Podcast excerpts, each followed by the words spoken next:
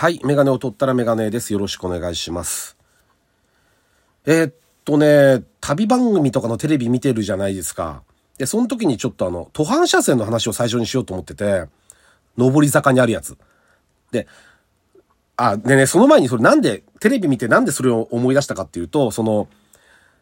うんと、バス旅とかタクシーの旅の番組で、その乗り継ぎ区間とかを山道歩くじゃないですか。あれすごい危ないですよね。あの、街灯もなくて歩道もなくてっていうところを歩いていくんですけど、芸能人の方が。見てて、おっかないですよね。で、左側を歩いたりするんですよね。で、左側歩くと、まあ、後ろからが来る、車が来るんで、そのためにまあ、右側通行、歩行者はなってると思うんですけど、後ろから車来るから、見てておっかないんですよね。だ多分左側歩ってるのは、僕の勝手な想像だけど、後ろから、その、いわゆる、ロケバスとかっていう、あるじゃないですか。なんか機材積んだり人積んだりとか。する、ああいうのが、車が何台かついてきててテレビに映さないけど。で、車は右側走るわけいかないですもんね。だから、左側歩いてもらって、後ろからゆっくりハザードかなんかつけながらついていってるのかなって、安全を確保しながら。まあ、そうであってほしいですよね。危ないですよね。うん、なんか、見てておっかなくて、そのクレームとか、そういうんじゃないんですよ、別に。ただ怖いなっていうだけ。なんか、怪我とかする人が、まあ、スタッフも含めね、そん、そういう番組作ってる途中になんか大きな事故とかになったら、いや、嫌じゃないですか？楽しみで見てる方にしてみたら、例えばその番組なくなっちゃうだろうし、だから、怖いなーって思いながら、まあその話はいいんですよ。いいんだけど、で、見てたら、途半車線が映ったんですよね。途半車線って最近の若い人なんかあんまり知らないみたいで、調べたら、途半車線って何ですか？っていう質問が結構、あのーネット上には出てたんですけど、僕なんか結構馴染みがあって、子供の頃なんかは特にあの、トラックとかバスとか、あとね、小型車、軽自動車、あの辺は力が今の車に比べて全然なかったんですよね。なんか、高速道路に軽自動車で乗るって結構冒険だったりした、したと思うんですよ。僕が小学、もう40年ぐらい前の頃は、だって軽自動車ってパワーステもなかったし、エアコンもなかったりしたんで、ついてるのもあったけど、ターボ車もまだ珍しかったし、そういう時代なんで、あの何せ遅いと。で、早く走らないで上り坂で。だから遅い車左に避けてくださいってこう表示が出て、一車線増えるんですね、左に。で、そこに避けて、速い車はバンバン、あの通常の車線を走ってって、遅い車は避ける。で、ゆっくり登ってって、途半車線が終わるところで合流するんですけど、その時にそう、ずっと忘れたんですよ。もう今、今走ってる車って全然平気で登ってっちゃうじゃないですか。ワンボックスでだろうが、ミニバンだろうが。軽自動車も含めて。だから途半車線なんてほとんど使ってる人はあんまいないと思うんですけど、あのー疑問を思い出したんですよ。昔思ってた。あれなんで遅い車が避けて、遅い車が合流しなきゃいけないんだろうっていう。あれ変ですよね。逆ですよね。普通に考えたら、速い車が追い越し車線みたいなのに入って、速い車が抜いてから合流すればいいのに、遅い車が避ける。まあ、そこまではわかるんですけど、で、遅い車が合流しなきゃいけないじゃないですか。速い車線に。あ、変ですよね、あれね。そんなことないのかななんか、これあんまり言ってる人いないですよね。話題になってんですかね僕あんま聞いたことないんだけど、それをね、ちょっとふっと思い出して、ああいうのってなんかいろいろ、まあ、今変わってるじゃないですか。その、信号のあり方とかもそうだし、右折と直進の事故をなくすためにずっと赤につけっぱなしにしといて、右折の信号出るまで曲がれませんよとか、いろいろこうルールが今変わってるんで、ああいうのも変えてった方がいいですよね。少なくとも僕が知ってる限りはそれが改善されてる感じはしないので、なんか変だなーっていうふうに思ってます。まあ、めったに使うことはないと思いますけどね。もう、あ、これだけ車もバイクも性能良くなっちゃったんで、ないんでしょうけど、まあそんなことを思いましたね。はい。というわけで、えっと、第338回、えーラジオにメガネ始めたいと思います。よろしくお願いします。はい。でですね、えっと、今日メインの話は針なんですけど、鍼灸の針。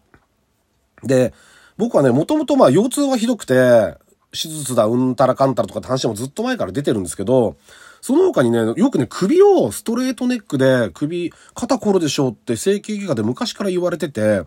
自分では、その腰のせいか、首があんま気にならなかったんですね、肩こりも。だけど、こ最近になって急に首と肩、特に首ですね。首がこう痛いなと思うことが増えてきて、で、ちょっと針を紹介してもらったんですよ。あの、価格も良心的で。で、紹介してもらって行き始めたんですね。もう5、6回は行ってるかな行き始めたんですが、あのね、かなり効くんですよ。多分人にもよるんでしょうけど、合わないって人は、なんかね、揉み返しがひどかったとか、あとなんか一日中だるかったとか、そういう人も聞くとね、確かいるんですよ、身近に。だからもう針は嫌なんだって人もいるんだけど、僕の場合はね、もう本当にね、いいことだらけ。で、全然こう、副作用みたいなことがないんですよね、今のところ。あのー、理屈がわからなくて調べたら、まあ先生にも聞いたんですけど、要は、あの、筋肉とかにこう、針で穴を開けることで、で、体の方がそれに反応して血流を増やしたりとか免疫を上げたりとかっていう、基本的に自分の力で治すものなんですね、針って。だから、あのー、このね、えっと、日本鍼灸師会っていう、えっと、公益社団法人って書いてありますけど、このホームページ見ると、いろいろね、細かいことが書いてあって、で、まあ、これは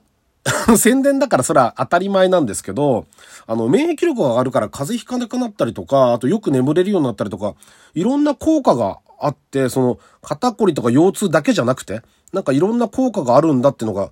結構出てますね、細かく。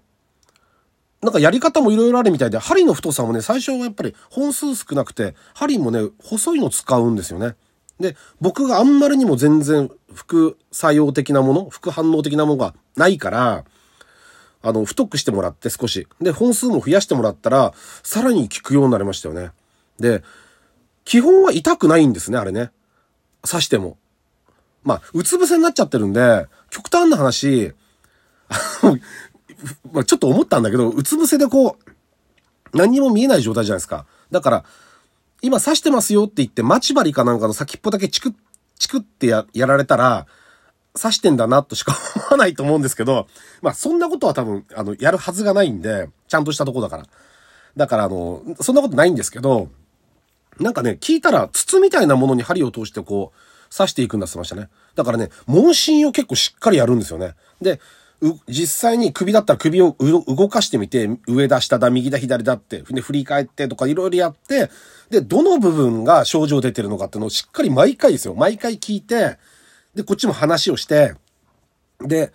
えっと、そのポイントに印つけていくんですよね。こ、ことこならどっちですかとか、その、違和感を感じるのは痛いとか。で、その違和感もより細かく説明した方がいいみたいで、刺すような痛みとか、熱いとか、痺れるような感じとか、あの結構ね、かかる方にもスキルが求められるっていう感じはしますね。あの、言った感じ。それは、あの、まだ若い女性の先生なんですけど、その先生がそういうタイプなのかわかんないけど、あの、しっかりと問診はされますね、その人はね。で、細かく話をして、全部終わってから、話終わってからやって、で、また終わったら今度動かしてみて。もうね、でもね、終わった直後からもう動き違いますよね。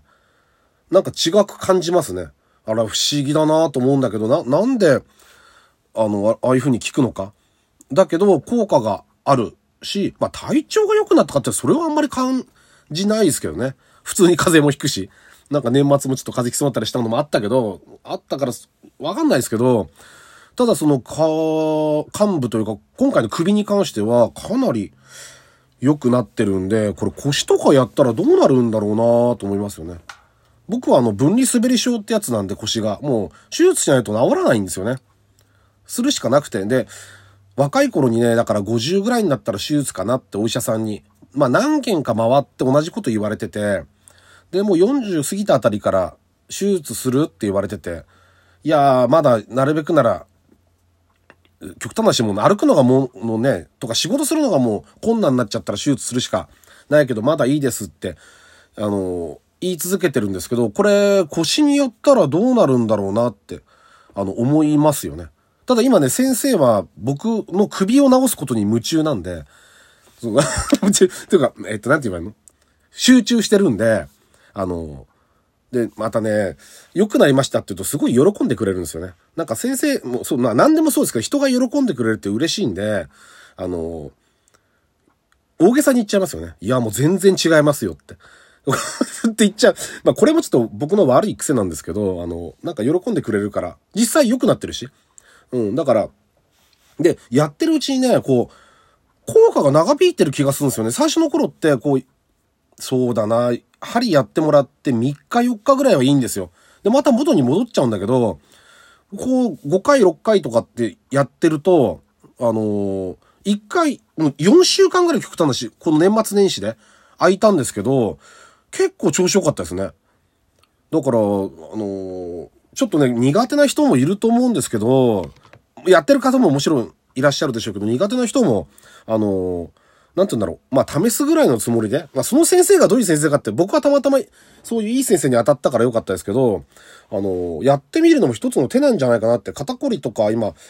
悩んでる人結構多いと思うんですよ。こういう世の中でパソコンとかの前ずっと座ったりする時代になっちゃったんで、だから、あの、そういう方は、ちょっと試しに、周りの評判聞いてみて、針っていう選択肢も僕はあんまり今まで取ってこなくて初めてだったんで感動しましたけど、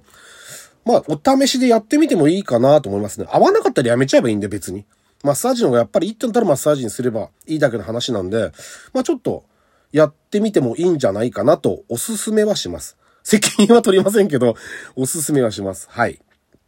というわけでメガネを取ったらメガネでした。ありがとうございました。